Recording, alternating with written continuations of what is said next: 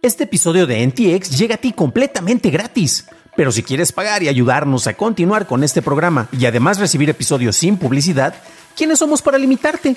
Descubre cómo hacerlo siguiendo la liga en la descripción del episodio. Many of us have those stubborn pounds that seem impossible to lose, no matter how good we eat or how hard we work out. My solution is PlushCare. PlushCare is a leading telehealth provider with doctors who are there for you day and night to partner with you in your weight loss journey. They can prescribe FDA-approved weight loss medications like Wagovi and Zepbound for those who qualify. Plus, they accept most insurance plans. To get started, visit plushcare.com slash weight loss. That's plushcare.com slash weight loss. Comprometen cuentas de PayPal. Google no se queda atrás en su inteligencia artificial y Netflix anuncia cambios importantes. Estas son las noticias de Tecnología Express con la información más importante para el 20 de enero de 2023. Fuentes del New York Times dicen que Google planea demostrar una versión de su motor de búsqueda con funciones de chatbot este año, el cual se enfoca en obtener información correcta, garantizar la seguridad y deshacerse de datos erróneos, usando inteligencia artificial. Según los informes, la compañía también mostrará más de 20 proyectos relacionados con AIs en su conferencia IOI en mayo. Estos incluyen un estudio de generación de imágenes, un producto de prueba de prototipos, herramientas para que las empresas creen sistemas de inteligencia artificial en un navegador y una herramienta de generación de código. Fuentes de Bloomberg dicen que Nintendo planea aumentar el volumen de producción en su consola Switch durante el año fiscal 2023 luego de haber reducido previamente los estimados a 19 millones de unidades debido a la escasez de componentes. Según los informes, Nintendo cree que verá una mayor demanda de sus productos y no quiere limitar su oferta, aunque no ha informado a los proveedores de un nuevo objetivo específico. La compañía envió aproximadamente 21 millones de switches el año pasado. PayPal está enviando notificaciones de violación de datos a miles de usuarios cuyas cuentas sufrieron un ataque de credential stuffing o relleno de credenciales, en donde los bots usan credenciales de identidad robadas de un lado en otro servicio para tratar de acceder. De acuerdo con PayPal, estos ataques ocurrieron entre el 6 y el 8 de diciembre de 2022. El ataque fue detectado y se tomaron medidas para mitigar el daño mientras se hacía una investigación interna para averiguar cómo los hackers obtuvieron esos datos. Según el reporte de PayPal, las cuentas afectadas fueron 34.942. Los propietarios de estas cuentas recibirán dos años de servicios de monitoreo de identidad por parte de Equifax. Alphabet anunció que eliminará 12.000 puestos de trabajo, lo que es casi un 6% de su fuerza laboral a nivel mundial. Los recortes de empleo incluirán posiciones en las áreas de ingeniería y contratación. Esto viene después de que la compañía incorporara 37 mil empleados durante el año pasado. Pasamos a la noticia más importante del día, y es que en su reporte de ganancias del cuarto trimestre, Netflix anunció que el cofundador y co-CEO Red Hastings dejará el cargo, pero se mantiene como presidente ejecutivo de la junta directiva de la compañía. El co-CEO Ted Sarandos seguirá trabajando y ahora será acompañado por Greg Peters, quien era el director de operaciones. Además de eso, ¿cómo le fue económicamente a la compañía? La gran N Roja incorporó 7.66 millones de nuevos suscriptores netos durante el cuarto trimestre, finalizando el 2022 con 230.75 millones, superando las expectativas. La compañía alcanzó los estimados de ingresos de los analistas al llegar a los 7.850 millones de dólares en este cuarto trimestre, aunque no reportó ganancias.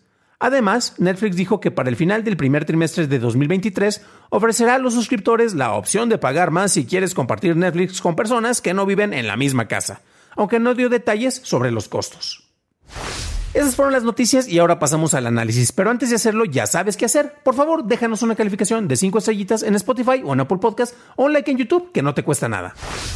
Para ser un servicio sobre el cual muchos anunciaban su cierre y su inminente muerte debido a que no contaba con propiedad intelectual que fuera interesante, como es el caso de Disney, a que ha tenido imposición de políticas impopulares, como eso de, cobrarte si tienes una cuenta compartida en distintos lugares y en distintas casas, y al parecer que no tenían una dirección específica, pues honestamente a Netflix no le ha ido nada mal. La noticia más importante viene con el cambio de los altos mandos. A diferencia de muchas compañías, Netflix se ha manejado con dos CEOs, cosa que honestamente es raro y una de las primeras referencias es lo que pasó con, eh, con, RIM en su momento, con Research in Motion, quienes hacían las Blackberries y a ellos no les fue tan bien que dijéramos, ¿no? Y bueno, a final de cuentas era lógico que ellos se estuvieran manteniendo de esta manera, ya que tener a una persona tratando de enfocarse en todo lo que implica algo en un sector tecnológico relacionado con, eh, con, producción audiovisual, producción de medios, es muy complicado. Y así es como se dividían. Uno se encargaba de lo administrativo y otro se encargaba de lo creativo. Entonces, pues de esta manera, hasta hemos visto cómo se replica este modelo con el cambio de administración dentro de Warner Brothers para enfocarse en las películas de DC. Pero bueno, ¿cómo quedaron las posiciones? Y es que Ted Sarando sigue siendo el cosío, Brad Hastings pasa a ser el presidente de la mesa directiva, que es algo así como lo que tiene Jeff Bezos dentro de Amazon. Y recordemos que el mismo Bob Iger estuvo en una posición muy similar dentro de Disney hasta que después regresó como CEO. Eh, sigue teniendo voz y voto en la dirección de la compañía, pero sin revisar a detalle todo lo que pasa. Cabe destacar que, de acuerdo con los mismos directivos, esto es algo que ya se había planeado, por lo que debes de desconfiar de cualquier medio que te diga que despidieron al presidente o al copresidente de Netflix. No les hagas caso a ellos, ¿no? Por otro lado, Ted Sarandos sigue con su misma posición, enfocándose en los negocios, y Greg Peters eh, se, acompaña, se, incorpora dentro de este grupo. Si quieres visualizar la manera en que van a estar trabajando estos equipos, podrías ver la serie de Ted Lasso y ver cómo funcionan tanto el, coach Beard y el coach Lasso dirigiendo un mismo equipo de fútbol, ¿no? Eh, bueno, eso es en la otra compañía porque es la compañía de la manzana mordida, pero bueno. Ojo porque también se incorporaron dos nuevas posiciones y una es para Bella Ballaría, quien será la jefa de contenido, y Scott Stover, quien será el jefe de la división de películas de Netflix. Si nos vamos a revisar los números, bueno, tenemos que se agregaron 7.33 millones de suscriptores y ese es un número muy positivo. Duplicaron casi casi los números estimados que estaban en 3. y algo millones, los que estaban planeando para ese último trimestre. Los ingresos superaron los 7.850 millones de dólares, lo que es 100 millones de dólares más de lo que se había predicho. Esto repercutió con que hubo una cotización muy positiva por parte de las acciones de Netflix y subieron un 7%, el cual es nada despreciable. En las noticias no reportadas tenemos ahí algo que también vale la pena revisar, ¿no? Y es que Netflix, como sabemos, solo reportan lo que les conviene, porque al final de cuentas, ¿por qué reportarían otras cosas que no les convienen? Y no sabemos exactamente qué tal está yendo con el nivel de publicidad, fuera de que ellos están diciendo de que no han visto que muchos de los suscriptores que tienen el, plan completo se pasen al plan con publicidad, al menos eso es lo que están medio reportando.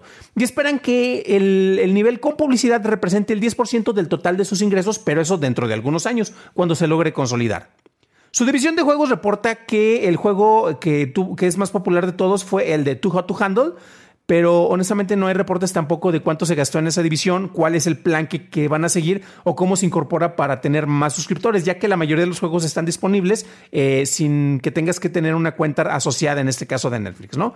Hablaron también un poco acerca de los lanzamientos de películas y el tío Ted dijo que le emocionó mucho ver cómo se lanzó Glass Onion de en salas de cine, pero tampoco comentó mucho. Y a los gringos como que se les está olvidando que eh, Bardo de Iñárritu estuvo prácticamente dos meses en cartelera y también es una producción de Netflix y duró mucho más que solo una semana, que es lo de Glass Onion, pero bueno, ¿qué podemos esperar? Finalmente, lo que a muchos les va a molestar es el anuncio de que ya van a empezar a invitar amablemente a los usuarios para que paguen extra cuando estás compartiendo una cuenta con alguien que no está en tu mismo domicilio. Los quejosos dicen que eso no se vale, que cómo es posible, pero a final de cuentas nunca leyeron las condiciones y eso, pues bueno, honestamente estabas estirando una liga que si bien Netflix no te estaba haciendo una reprimenda o no te estaba cobrando de más, eh, pues en realidad tienen todo el derecho para cobrar si se está utilizando una cuenta por distintas personas en distintos domicilios, pero bueno, ¿no? El costo no, no se ha revelado. Mi apuesta personal, y ahí me pueden decir si me equivoqué o si la tiene cuando se anuncie, es que en México en particular van a cobrar 50 pesos. De esta manera va a ser menos de lo que están cobrando por el, plan, con publicidad, pero desde luego va a ser más de a, que no te estén pagando nada, ¿no? Tenemos otros números y, por ejemplo, em, Netflix menciona que alrededor de 100 millones de personas usan cuentas prestadas. Y si logran convertir solo un 20% de estos gorrones digitales, pues bueno, en un trimestre van a igualar todo el crecimiento que presentó Netflix durante el 2021, durante todo el año. Sobre estos números que en general fueron positivos, queda una pregunta importante y es la de cuántos usuarios están dispuestos a suscribirse a un servicio de streaming. Por mucho que Disney haga maromas matemáticas para presumir que tienen más números o números superiores a los que tiene Netflix, pues eh, la realidad es que Disney triplica suscriptores tramposamente con sus estadísticas. Y es que si tú contratas un plan mixto, por ejemplo en México, donde tienes Star Plus, tienes ESPN y Disney, no te lo cuenta como una suscripción, sino te lo cuenta como tres suscripciones y aparte te va a contar como si tuvieras una suscripción al plan principal.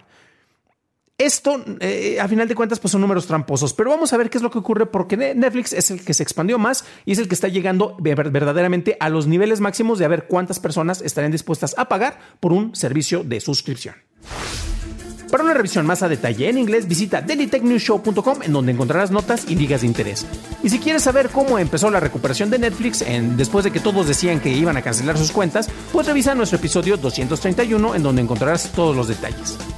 Eso es todo por hoy, gracias por tu atención y nos estaremos escuchando en el siguiente programa. Deseo que tengas un increíble fin de semana.